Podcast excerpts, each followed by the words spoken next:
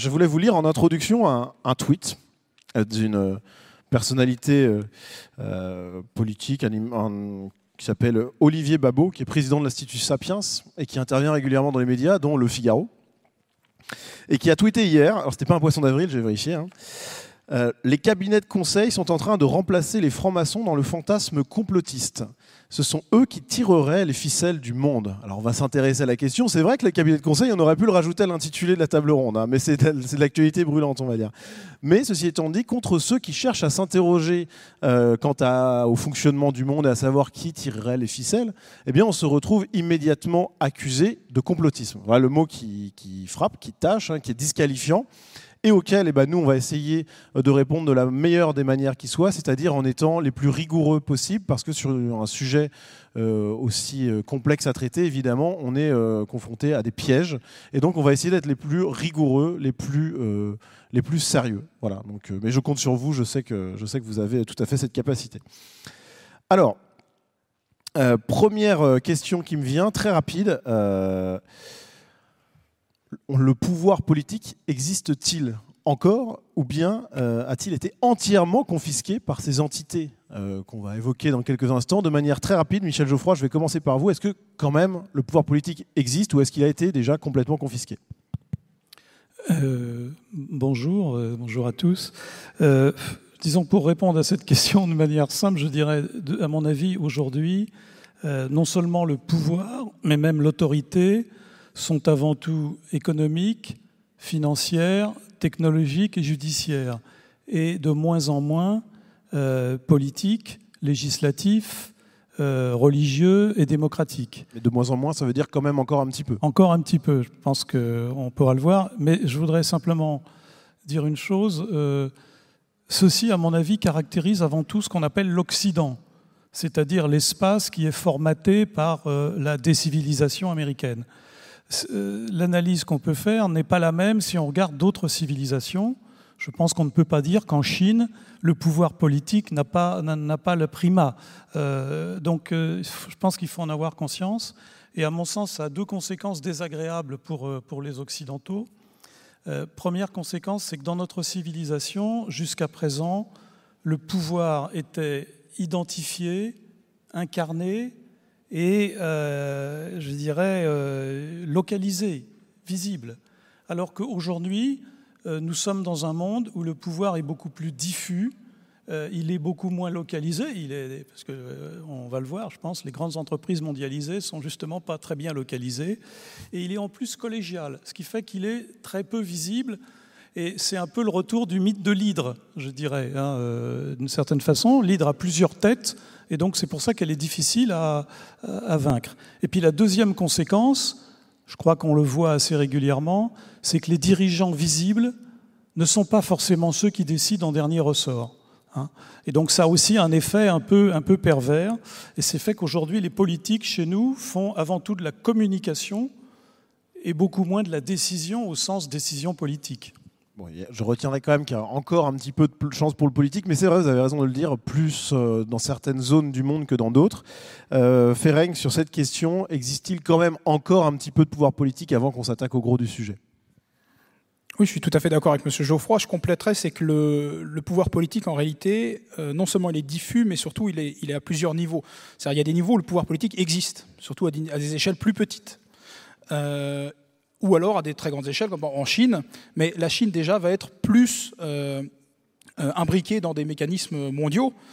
Euh, si on va en revanche à l'échelle locale, par exemple, eh on peut voir que dans la vie d'un village, il n'y a aucun cabinet de conseil ou, ou je ne sais quel tentacule qui, qui, qui, vient influencer la vie locale, ou très peu peut-être à travers la presse ou autre, mais généralement, l'échelle compte. Donc déjà, ça c'est une chose importante. Et maintenant, je donnerai juste un petit exemple. Euh, en, Hongrie, par exemple, qui est un pays occidental, qui est un pays de l'OTAN, de l'UE, etc. Et ben, même si Victor Orban, il ne faut surtout pas euh, fantasmer sur, le, sur, son, pouvoir, il ne faut pas croire que c'est quelqu'un qui est tout puissant et qui fait ce qu'il veut en Hongrie, mais il montre qu'il y a toujours dans les sociétés occidentales une place pour la politique et, ça permet toujours d'avoir une influence, y compris dans la vie de tous les jours. très bien. Euh, Pierre-Antoine Plaquevent sur cette question précise. Existe-t-il encore un peu de pouvoir politique? Je pense qu'en fait, on a euh, mal évalué au cours des dernières décennies le glissement qu'il y a eu en fait de la politique à ce que j'appellerais la cyberpolitique, c'est-à-dire l'application des techniques issues de la cybernétique. Euh, tous les, gens justement comme Soros ou ces, gens-là, Klaus Schwab euh, et, d'autres, sont vraiment comment dire imprégnés de cette idée que le, finalement la, cybernétique va et donc en fait la cybernétique c'est quoi? C'est la, science du contrôle et de l'étude des, systèmes.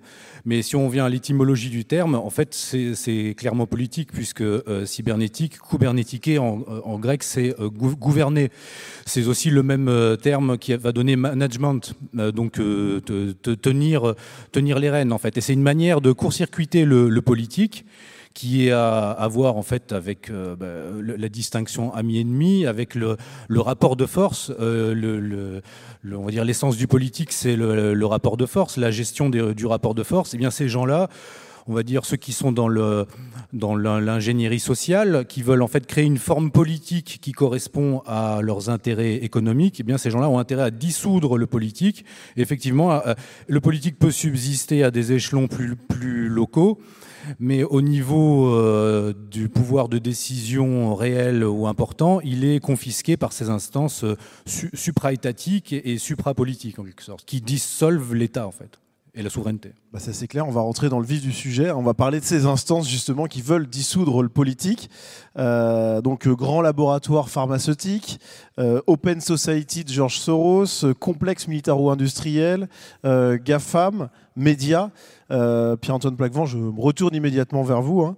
Euh, quelles sont ces entités qui nous gouverneraient et euh, quelles sont les plus puissantes d'entre elles?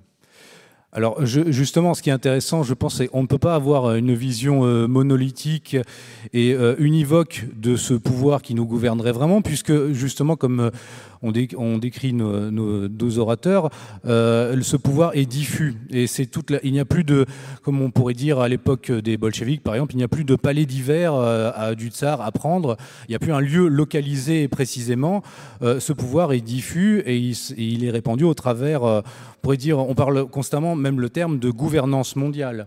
C'est-à-dire l'idée, c'est d'emberlificoter, de, lier en fait les États dans une forme de juridisme bah, planétarisé qui empêche les États et qui empêche euh, l'axe de décision d'être euh, appliqué.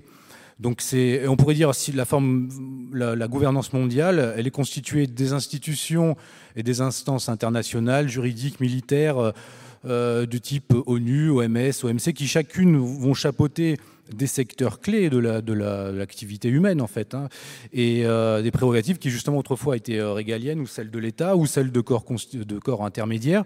Et ils vont ronger euh, l'État en remplaçant progressivement les corps intermédiaires. Donc ça, c'est un, étage de cette gouvernance mondiale. Ensuite, il y a les, les, firmes multinationales les plus puissantes, donc les GAFAM et autres. Et puis, il y a les fondations non gouvernementales et les fondations privées que, vous, connaissez bien. Voilà, moi j'ai étudié plus précisément l'Open Society, mais justement, euh, je l'ai euh, resitué dans le contexte euh, plus général de, l'influence qu'exercent ces, ONG et ces fondations. Bon, ce sont des fondations là, comme la, fondation Bill, et Melinda Gates, la, fondation le Forum économique mondial, qui au départ était une fondation et maintenant a le statut d'organisation internationale. est-ce que, est que, ces organisations-là, est-ce qu'elles ont un véritable pouvoir concrètement? Elles ont un pouvoir énorme parce que euh, dans, euh, on va dire, les sphères qu'elles ont, sur lesquelles elles exercent euh, leur influence, par exemple, la Fondation Gates sur, la, sur la, tout ce qui est de l'ordre de la santé publique, en influençant et en étant le premier financier privé de l'OMS exerce, euh, exerce un, pouvoir euh, essentiel au sein de l'Organisation mondiale de la santé, par exemple. La fondation Rockefeller aussi au sein de l'OMS, notamment de toutes les questions, par exemple la fondation Rockefeller, quand on, je donne le détail hein, dans les différents articles que je fais pour Strategica, on voit tout ce qui est de l'ordre du euh, planning familial, de tout ce qui est transformation, on peut dire, de la de la cellule familiale. la Fondation Rockefeller a joué un rôle prépondérant depuis euh, l'après-guerre. Et tout ça, ce n'est pas du, fantasme ou du complotisme. L'accusation de complotisme, en fait, elle tombe à l'eau parce que ce n'est pas un complot, c'est un projet de société euh, un projet justement politique. Il y a finalement des riches financiers qui, si on les cumule tous, pèsent euh, plusieurs centaines de milliards de dollars. Ben, on, forcément, on va avoir la tendance qu'ont toujours eu ces gens à vouloir créer un système politique qui, euh, qui leur profite. Et forcément, euh, le, frein, euh, comme dirait Carl Schmitt, à leur avancée, c'est l'État qui pose problème en fait, et la souveraineté de, de l'État et, et en fait la, la capacité euh, et vraiment la souveraineté au sens essentiel, c'est la capacité de décision et, et d'application de, la, de la décision. Donc eux, ils veulent diluer ça. C'est pour ça que les gens se désintéressent du politique, parce que même s'ils ne comprennent pas forcément comment cela fonctionne. ils comprennent finalement d'instinct que le pouvoir politique n'est plus dans ce qu'il leur est euh, montré. Il est euh, ailleurs. Donc, et il cherche ailleurs. Et donc, on va appeler ça le complotisme. non, c'est juste c'est l'interrogation. D'ailleurs, sur l'accusation de complot, juste une chose euh, au, tribunal de Nuremberg, les, dignitaires nazis qui ont été jugés, ils ont été le premier chef d'accusation, c'est crime contre l'humanité et complot, complot dans le but de réaliser un génocide. Donc, l'accusation de complot. Je, je, voyais Ferenc réagir euh, plutôt opiné du chef. Je pense qu'effectivement, voilà, euh, il y a un regard qui est similaire euh, aussi de votre côté. Oui, juste un, complément sur cette notion de complot, justement. Je pense qu'un des problèmes qui, permet, on va dire, aux conformistes, conformistes contre complotistes, on est, toujours le compte quelqu'un, il, y a beaucoup de problèmes au niveau du complotisme sont liés justement à cette volonté de mettre un visage de chercher une incarnation. Et justement, c'est, je crois que c'est, souvent une faiblesse de, certains, euh, certaines personnes accusées de complotisme, c'est de tout le temps chercher un visage. Toi qui as étudié justement George Soros, je, pense que tu as été confronté à ce problème de, gens qui veulent tout mettre sur le dos de George Soros, penser que c'est l'espèce de, maître qui contrôle tout. Or, c'est pas vrai. C'est juste un avatar d'un système. Euh, et justement, le, le problème, c'est qu'on est face à un système et que essayer de rechercher euh, une figure, euh, comme justement, comme on disait avant, il y avait un pouvoir qui était incarné, et désormais ce n'est plus le cas. Mais je pense que l'idée que le pouvoir est incarné est restée ancrée dans les gens, et que c'est aussi une des raisons pour lesquelles les gens cherchent absolument un visage, un nom, etc., pour, pour avoir une, explication rationnelle. Parce qu'accepter qu'on est face à un système euh, qui est beaucoup plus difficile à combattre qu'un quelqu'un qu'on pourrait désigner comme un tyran, bah c'est difficile. Et, là-dessus, j'invite ceux qui n'ont pas encore vu ce film ou ou à revoir ce film un film qui a déjà presque 50 ans, hein. donc on n'est pas, face à un phénomène nouveau, c'est le film Network, qui est, un très très bon film, euh, euh, qui a notamment une scène que je ne dévoile pas, mais, qui est euh, vraiment marquante, parce qu'on voit, on est au milieu des années 70, et la description du système mondial et économique mondial, qui est faite par un des personnages, est, est frappante, et on est en plein dedans. C'est-à-dire qu'il faut comprendre, donc on est face à un système, et que ce système n'est pas nouveau. Voilà. Et, il faut arrêter de vouloir tout le temps chercher des, visages pour tout expliquer. Et euh, voilà, c'était juste le complément sur la question du complotisme. Bah, on, reviendra à ça parce que tu as des choses intéressantes sur cette question-là. Euh, juste Michel Geoffroy, quand vous entendez ça, euh, vous, vous avez traité de cette question-là avec, on va dire, un, réseau, alors j'allais dire, qui contrôle un peu les choses, mais pareil, vous ne mettez, vous mettiez pas de visage précis, vous aviez appelé ça la super classe mondiale. Est-ce que du coup ça trouve un écho dans ce que vous avez entendu à l'instant? Oui, enfin, c'est un terme générique. Enfin, on peut prendre hyperclasse, on peut prendre davocratie, comme on a, on a évoqué ce matin. Euh, euh, on peut même prendre le concept d'état profond. Bon, c'est un petit peu différent, mais c'est quand même toujours le même thème. Euh, alors, moi, qu'est-ce que je peux. Je suis effectivement tout à fait en phase avec ce qui a été dit, mais. Moi, ce qui me paraît le plus marquant aujourd'hui, ben, si on vient à la, question, qu'est-ce que c'est que les GAFAM, le complexe militaro-industriel ou Big Pharma, il me semble que ça caractérise bien ce qui s'est passé en Occident depuis la chute de l'Union soviétique, pour faire court, et le développement de la mondialisation. C'est la prise de pouvoir, euh, on pourrait même dire l'usurpation du pouvoir, par des grands monopoles privés, des grandes. Parce qu'un un trait commun de, tout, ce qu'on vient de citer, ce sont quand même avant tout des grandes entités privées, qu'il s'agisse d'entités financières, d'entités économiques ou d'entités médiatiques, euh, les GAFAM étant aujourd'hui en position euh, quasi monopolistique pour l'accès à la culture aujourd'hui. Hein, hein, tout enfant qui doit faire un exposé à l'école, il, va, sur, regarde sur Google. Hein, bon. Donc on, est dans un système où le pouvoir est maintenant monopolisé par des entités privées. Hein. Et c'est donc une véritable privatisation euh, occidentale qui est en cours. C'est la différence, je reviens à la Chine, euh, comme on dit, euh, en, Chine il y a des capitalismes, mais la, Chine n'est pas un pays capitaliste. Il y a un pays où l'idéologie et le pouvoir a, encore, a encore une signification.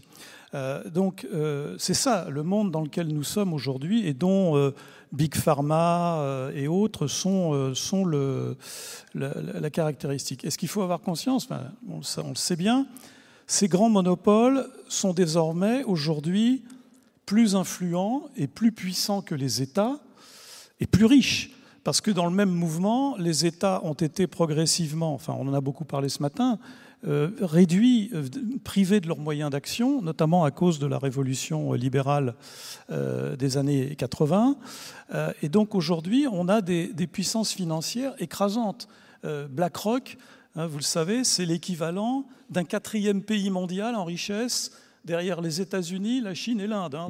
BlackRock est un fonds d'investissement. Voilà, le fonds d'investissement, c'est 15 euh, fois euh, la valorisation boursière du CAC 40 français. Bon, ces gens, non seulement sont riches, mais ils ont une capacité aussi de mobiliser des compétences énormes. Et je pense qu'un des aspects euh, malheureusement euh, euh, des, sociétés de conseil dont on a parlé tout à l'heure, ça traduit aussi le fait qu'il y a une véritable paupérisation intellectuelle des États parce qu'il y a une vampirisation de, des élites par, par ces pouvoirs économiques. Donc c'est ça qui, est un, qui me paraît caractéristique. Alors moi j'aime bien la notion de système. on parle toujours du système avec un grand S pour caractériser cette superclasse mondiale ou cette oligarchie. Euh, je pense que ça a effectivement un sens euh, cybernétique d'une certaine façon. C'est-à-dire qu'il y a une rétroaction entre différents cercles de, pouvoir. Alors, moi, j'en avais identifié quatre, mais on peut toujours euh, multiplier. Le cœur nucléaire du système, c'est quand même les dirigeants des grandes entreprises mondialisées, des grands médias et des grandes institutions financières mondialisées. Parce que c'est là où se situe vraiment le pouvoir, la richesse, et donc la richesse, c'est le levier d'action principal en Occident parce que tout s'achète et se vend. Le deuxième cercle, c'est le cercle médiatique et euh, culturel, hein, notamment parce que le cercle médiatique est devenu la propriété euh, des puissances d'argent. Hein, et donc il, joue un rôle fondamental dans le développement d'idéologie du système. Hein, et en particulier dans la, euh, je dirais, la domestication de la population occidentale. Le troisième cercle, c'est, alors moi je le mets en troisième plan, euh, c'est le cercle des ONG et de ce qu'on appelle la société civile en, en novlangue, c'est-à-dire tous les leviers de pouvoir qui ont euh, pour effet, ou sinon pour objectif, de concurrencer le pouvoir étatique. Il ne faut pas oublier que les ONG, au départ, à vocation humanitaire, ont été utilisées par les Occidentaux comme moyen euh, d'action dans les pays du tiers-monde. Mais ce phénomène s'est répandu et s'est retourné contre ces initiateurs. Et le dernier cercle, malheureusement, euh, c'est le cercle des institutions publiques. C'est le dernier, parce qu'il est en fait... Euh, donc c'est une inversion, si vous voulez, du schéma traditionnel que connaissait notre civilisation, c'est-à-dire que la souveraineté est à la fin, parce que la souveraineté, elle n'existe plus vraiment, et les institutions politiques sont, euh, sont devenues euh, à la remorque d'autres intérêts. Et, je terminerai en disant, dans ce schéma-là, euh, je dirais, l'État ne disparaît pas. Hein. L'État a simplement un rôle différent. Il a pour objet de, je de modifier la société conformément aux intérêts marchands. Hein. Il a en particulier pour objectif de liquéfier la société au sens de la société liquide de, de Zygmunt Bauman, hein, c'est-à-dire de, faire en, particulier que l'individu, que les individus ne soient plus propriétaires d'eux-mêmes. Hein. Et donc tout ce qu'on a, tout ce qu'on a dit ce matin sur euh, l'hostilité à l'égard de, euh, de l'héritage, dans tous les sens du terme, et de la propriété, est un élément essentiel de la nouvelle idéologie dominante. Alors très bien, on a eu du concret avec ces quatre niveaux, très intéressant. Il y en a un sur lequel je voudrais revenir avec euh, vous, Ferenc. Euh, c'est euh, le pouvoir médiatique, puisque on a, échangé en off et vous aviez une phrase qui m'a plu, sur laquelle j'aimerais que vous reveniez. qui contrôle le narratif contrôle le monde? Est-ce que du coup les médias dominent le monde finalement, peut-être même en premier par rapport au classement de Michel Geoffroy? Non, je suis d'accord avec le classement de Michel Geoffroy, parce qu'en réalité, euh, il y a un cercle qui contrôle les médias. contrôle les médias. Là, encore une fois, il faut désamorcer le complotisme de bas étage. Euh, dans les grandes rédactions, il n'y a pas un, commissaire politique derrière l'épaule de chaque journaliste. Euh, la vraie influence se fait en fait au niveau du recrutement. la première, en tout cas, la première étape de l'influence, c'est au niveau du recrutement. Ça existe quand même, le directeur de rédaction. Je vais, je vais y venir, évidemment. Évidemment, il y, a, des lignes éditoriales, il y a des réunions euh, d'édition où on dit ce sujet-là, on n'en parle pas, ou alors on insiste là-dessus, ou alors ça, on minimise. Bien sûr, ça, ça existe, mais c'est la ligne éditoriale. Et en fait, c'est propre à la presse, tous les médias euh, ont ça. Euh, moi-même, hein, j'ai un média et il y a des sujets qu'on favorise par rapport à d'autres, et on a, nos raisons pour ça. maintenant, dans les grands médias, déjà, il y a le recrutement. Ensuite, après le recrutement, il y a aussi un effet de groupe où euh, les gens qui sont recrutés sont justement des gens qui vont être recrutés pour euh, ne pas être des bons petits soldats. C'est-à-dire qu'il n'y a pas besoin, toujours, en général, il n'y a pas besoin de leur dire quoi faire. Ils vont le faire par eux-mêmes parce qu'ils vont suivre euh, le groupe, groupe qui est formé d'individus de la même trempe qu'eux. Voilà. Donc à partir du moment où on sélectionne bien ces, troupes et qu'on les met dans le bon cadre, ils vont eux-mêmes aller dans, dans, le sens généralement voulu.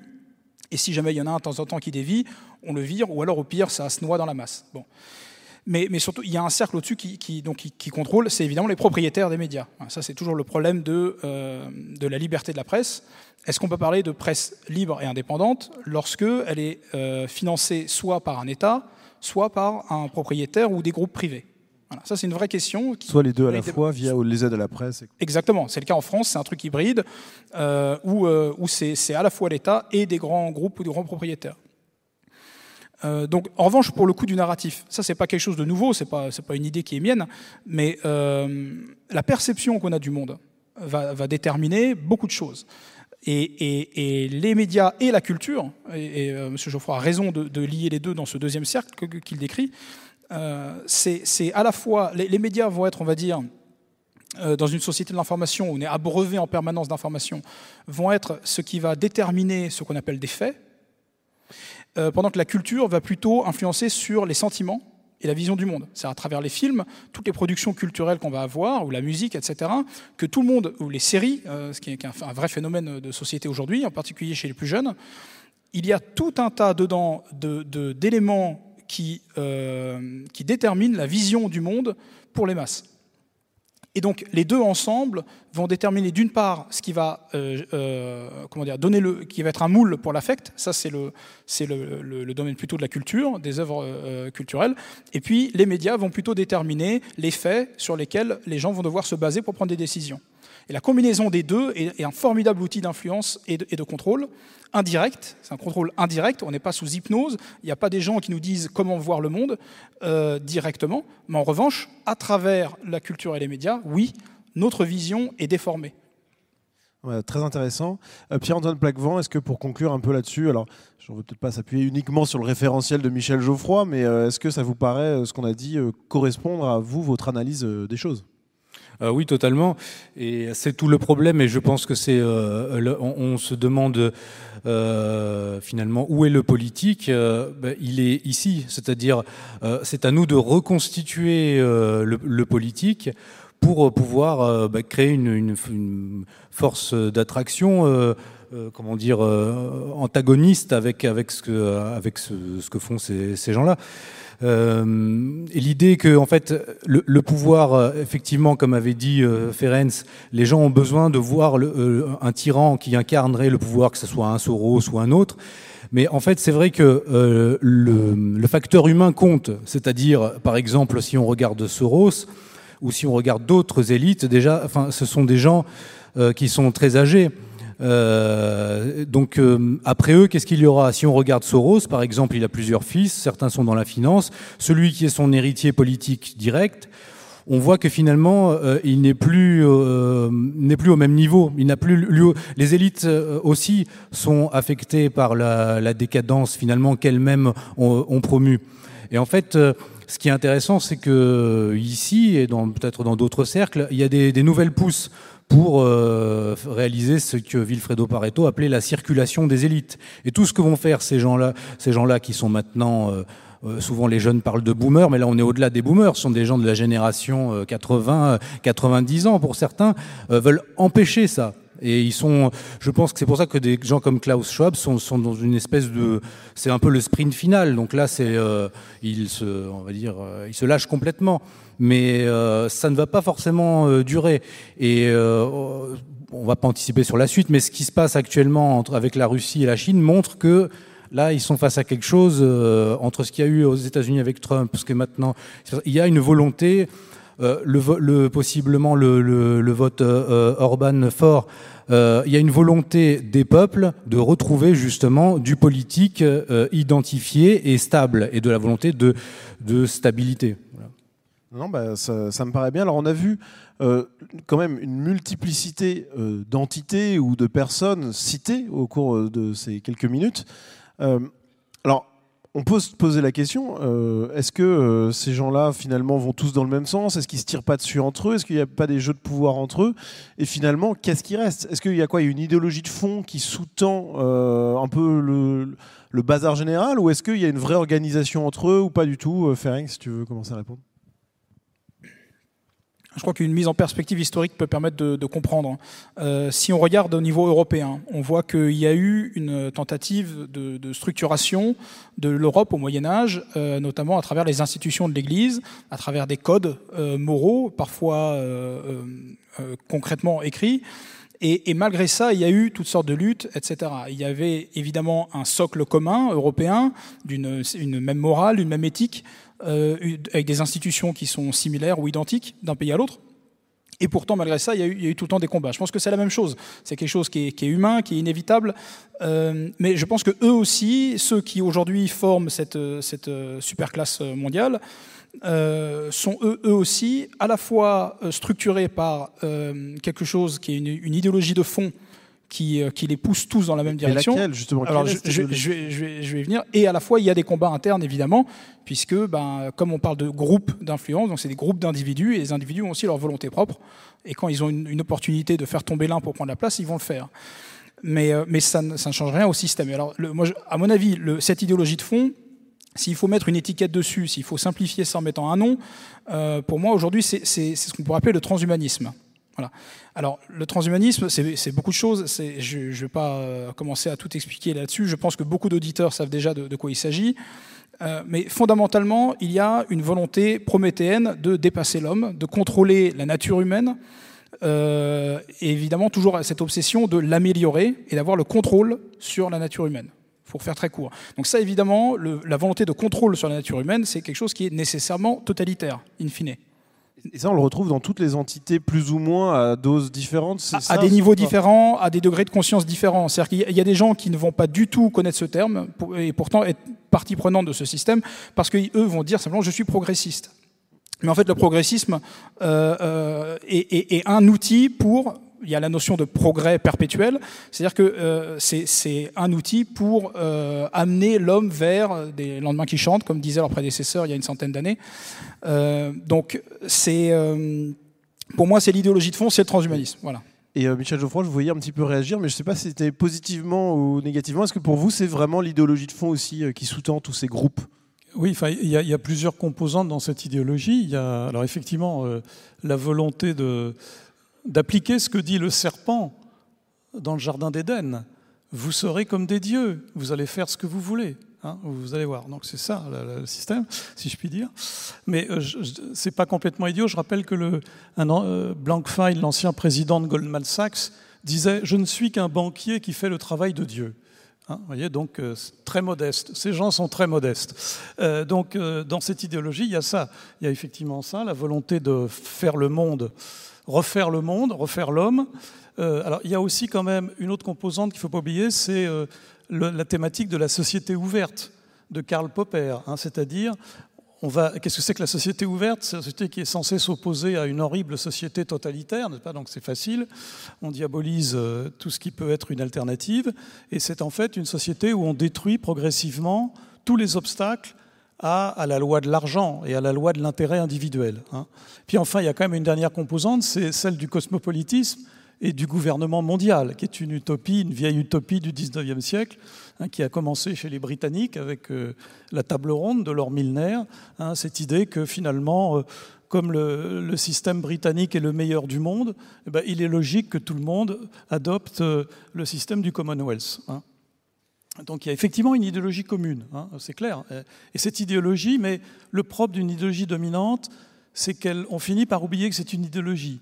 Et donc on essaie de la présenter comme une morale, hein, d'où, ce que disait effectivement Ferenc, à savoir que euh, on veut dire, ah ben, ce sont des valeurs, n'est-ce pas Ce sont des valeurs. Et donc si vous êtes contre nos valeurs, vous êtes contre notre projet, donc vous êtes un être immoral. Alors en deux, secondes, puisqu'on va devoir euh, avancer un petit peu quand même, euh, juste sur cette question-là, est-ce que Pierre-Antoine Plaquevent, vous êtes d'accord avec ce qui vient de se dire? Oui, sur la question euh, de l'idéologie, en fait, on pourrait parler d'état d'esprit euh, commun, bon après euh, d'intérêt commun qui après aussi crée une, une, une idéologie euh, commune. Et euh, sur ce que disait euh, Monsieur Geoffroy, je suis entièrement d'accord. C'est peut-être le fond du problème, mais ça rejoint l'intitulé de, ce, colloque. C'est sur la, question spirituelle, en fait. Qu'est-ce que l'on place comme finalement comme, contenu anthropologique au projet de société? Et le problème, c'est que l'Occident, là, pour reprendre un, terme de mon ami Lucien Cerise, a été neuropiraté. Il a été, on lui a changé son logiciel on a changé son, ADN spirituel et on a remplacé finalement euh, effectivement son, archétype propre par, par autre chose, qui est cette sorte de gnose technosophique euh, qui, qui, veut transformer l'humanité. Finalement, c'est c'est toujours la même question euh, fondamentale. Qu'est-ce que l'homme? Donc soit l'homme, l'homme étant mortel, donc soit on cherche euh, l'immortalité dans la transcendance, soit on va le chercher euh, dans, l'immanence et chercher à poursuivre l'existence humaine qui est forcément limitée. Donc ces gens sont dans une une sorte de mystique, enfin millénariste, sécularisé, qui, qui cherche à à allonger indéfiniment la vie de l'homme. Mais, le problème, et là c'est très concret et ça nous touche nous, c'est que finalement ce transhumanisme, cette, cette, volonté d'immortalité physique, euh, biologique, elle ne pourra pas être accessible à l'ensemble de l'humanité. Donc elle va naturellement déboucher à un type de société beaucoup plus inégalitaire et, organisée par caste que l'était la société traditionnelle. Et c'est ce qui a été très bien décrit par Aldous Huxley, euh, qui était au cœur de, l'intelligentsia britannique, donc il savait très bien ce qui, euh, qui était, le projet porté par ces gens-là, et qui décrit euh, dans le meilleur des mondes un monde transhumaniste réalisé, ou certes organisé par, en caste génétique. Et euh, ce qu'on a, les deux années que nous avons passées, on est déjà dans quelque chose comme ça, et on va pousser, ils, vont, ils pousseront toujours plus. Euh, sauf si euh, peut-être le réel les arrêtera. Eh ben, peut-être que nous aussi, on peut les arrêter. C'est la question que je vais vous poser pour conclure cette table ronde. Euh, finalement, est-ce que la partie est perdue d'avance? Comment faire pour refonder le politique, pour remettre le politique à sa place? Ferenc, si vous voulez répondre en premier. Non, je crois que c'est jamais perdu d'avance. Le seul qui perd d'avance, c'est celui qui se bat pas, hein, c'est bien connu. Donc ça ne veut pas dire que c'est gagné d'avance non plus. Mais, il faut euh, évidemment euh, relever le, défi, ne serait-ce que euh, pour notre survie. Si, on tient à ce qu'on est et à ce qu'on aime, et toutes les, valeurs que nous qu'on véhicule, et l'héritage qu'on a et ce qu'on a envie de transmettre, etc., il faut, il faut se battre. le combat n'est pas perdu d'avance. Comme l'évoquait Pierre-Antoine justement, il y a quand même une grande partie de, cette caste, en tout cas de certaines de ces têtes pensantes, qui sont sur, la, sur la piste de sortie. Hein. Et, la relève n'est pas, pas assurée de manière euh, sûre et certaine. Euh, ça ne veut pas dire que, le, que leur, leur, système euh, n'est pas, pas pérenne, ou du moins qui n'est pas durable, mais je pense qu'il va y avoir des, inflexions dans peut-être les, les, les, méthodes ou les, ou les directions où vont prendre la, la, politique de cette superclasse, parce qu'il y a un changement générationnel qui, qui va être assez important. Et ce changement, il arrive aussi euh, chez nous, comme on, évoquait. Euh, on voit bien que dans tous les pays occidentaux, donc euh, dans, tous les pays qui sont concernés véritablement en première ligne face à ce système, il y a de plus en plus ce que les médias qualifient de, jeunesse réactionnaire ou, ou, tout un tas d'autres noms effrayants possibles. mais il y a clairement un besoin, parce que c'est un besoin, je pense que c'est un besoin humain, euh, il y a un besoin d'une partie de la, jeunesse de retourner vers un système qui est plus, euh, qui est plus en phase avec notre héritage, avec nos, différents besoins, y compris euh, psychologiques. Parce que simplement, on vit dans des sociétés qui sont de plus en plus oppressantes d'un point de vue moral, c'est de plus en plus dur, et beaucoup de jeunes réagissent à ça. Et donc, je, pense qu'il peut y avoir des, des, changements importants, donc il ne faut pas lâcher le morceau. Euh, il, faut, il faut se battre hein, quand même. Hein. Le message est passé. Et, et, l'État, l'État, juste un dernier mot là-dessus, je pense que l'État n'est pas à voir euh, comme un, un ennemi euh, en soi. L'État, c'est un outil. Comme un parti politique, c'est un outil. Et, donc je pense qu'il ne faut, pas, il faut pas balayer l'État parce qu'en ce moment, il est, on, a, on, est, on a pratiquement tous, on vit tous en Europe dans des États captifs de ce système, justement. Ce n'est pas pour autant que l'État ne peut pas demain devenir un outil pour notre combat. Donc il faut penser à, l'entrisme. Alors, euh, Pierre-Antoine Plaquevent, peut-être euh, pour, pour euh, finir, on finira avec Michel Geoffroy. oui. Il y a de l'espoir, oui, et comment faire rapidement? Sur ce qu'a dit Ferenc, je, suis d'accord. C'est-à-dire, en fait, les, les globalistes sont face à deux ennemis qu'ils essayent de juguler. L'ennemi intérieur, c'est-à-dire nous, les populistes, les, les, souverainistes, qui peuvent, qui peuvent prendre le pouvoir à un moment donné et court-circuiter justement cette euh, superposition de différents niveaux politiques, et, euh, et l'ennemi extérieur qui sont finalement euh, une alliance de puissance anti-hégémonique et qui, s'unirait autour de, la Chine. Donc en fait, pour, pour garder le contrôle sur la gouvernance globale, ils doivent juguler en permanence ces deux ennemis. Et pour l'instant, ils ont réussi à le faire, mais on voit que ça craque de plus en plus. Ça avait craqué avec l'élection de Trump. Ils ont dû euh, saboter la, la mandature de, Trump. Et maintenant, avec euh, ce qui se passe avec euh, l'éveil de l'Eurasie, voilà. Bon, donc, ce n'est pas évident pour eux de tenir l'ensemble de l'ordre mondial. Euh, et, en fait, le, drame, c'est qu'on risque d'arriver comme avec toute utopie, comme avec le communisme. Le problème, c'est pas la réalisation de l'utopie. Finalement, leur utopie est, je pense, irréalisable. C'est les dégâts au moment de l'effondrement hein, de, leur utopie, c'est-à-dire plutôt que vers un nouvel ordre mondial, on va peut-être arriver vers un nouveau désordre mondial. Et c'est là que bah, les, gens comme nous ont quelque chose à faire. Et sur l'idée de qu'est-ce qu'il faut faire, bah, je pense que euh, oui, bon, on est placé sous les, les mannes de Dominique Vénère. Bah, euh, Dominique Vénère disait euh, exister, c'est combattre ceux qui me nient. Bah, on n'a qu'à exister et naturellement on, va combattre ces, gens-là. Et Michel Geoffroy, pour finir, y a-t-il de l'espoir? Je vous sais combatif, Michel, euh, je, sais que vous ne me décevrez pas. Non, mais on m'accuse toujours d'être un optimiste BA, donc euh, je vais jouer mon rôle. Non, mais plusieurs éléments. Un, euh, comme je l'ai dit tout à l'heure, euh, le pouvoir aujourd'hui, c'est des grands monopoles privés. Le problème des monopoles, c'est qu'ils sont toujours en situation de concurrence et qu'ils ne sont pas à l'abri de percées technologiques ou financières qui bouleversent l'ordre des choses. Prenons simplement l'exemple des médias. Pendant très longtemps, les médias, on disait qui, qui maîtrise les médias, maîtrise tout. Bon, le problème, après, il y a eu Internet. La révolution Internet, la révolution des réseaux sociaux fait que le monopole des médias a commencé à, diminuer. D'ailleurs, c'est pour ça que l'oligarchie veut à tout prix maintenant euh, contrôler, euh, contrôler les réseaux sociaux. Ça, c'est le premier point. Le deuxième point, je dirais, il faut être optimiste parce que les oligarques, ce sont des hommes ou des femmes. Donc, ils sont faillibles. Euh, un des travers euh, du, complotisme pur et dur, c'est qu'il finit par donner euh, aux adversaires les attributs de la divinité, l'omniscience, l'omnipotence. Tout ce qui se passe, c'est grâce à eux ou à cause d'eux. effectivement, comme ça a été dit, je pense que c'est une illusion. Hein. Dernier point, il y a quand même une bonne nouvelle. L'actualité nous le montre tous les jours. Le monde est en train d'échapper aux mondialistes occidentaux. Euh, regardez ce qui s'est passé depuis quelques années. Euh, les, mondialistes occidentaux ne contrôlent rien. Ils ne contrôlent rien en, euh, en, Afghanistan, ils ne contrôlent rien en Syrie, ils ne contrôlent rien en Corée du Nord, ils ne contrôlent rien au Mali, enfin plus rien au Mali. Et ce qui se passe en Ukraine montre que l'histoire est quand même imprévisible, pour reprendre une expression bien consacrée ici. Donc je crois que nous sommes bien dans ce monde-là. Hein. Et donc c'est plutôt une bonne nouvelle. Euh, sous réserve, bien sûr, que nous soyons capables de, euh, de l'exploiter et, et de, de, retrouver euh, les voies de l'indépendance et de la puissance. Il y a de l'espoir et à nous donc de restaurer le politique. C'est le thème du forum, c'est parfait. Merci. Merci beaucoup à Nicolas Faure d'avoir animé cette table ronde.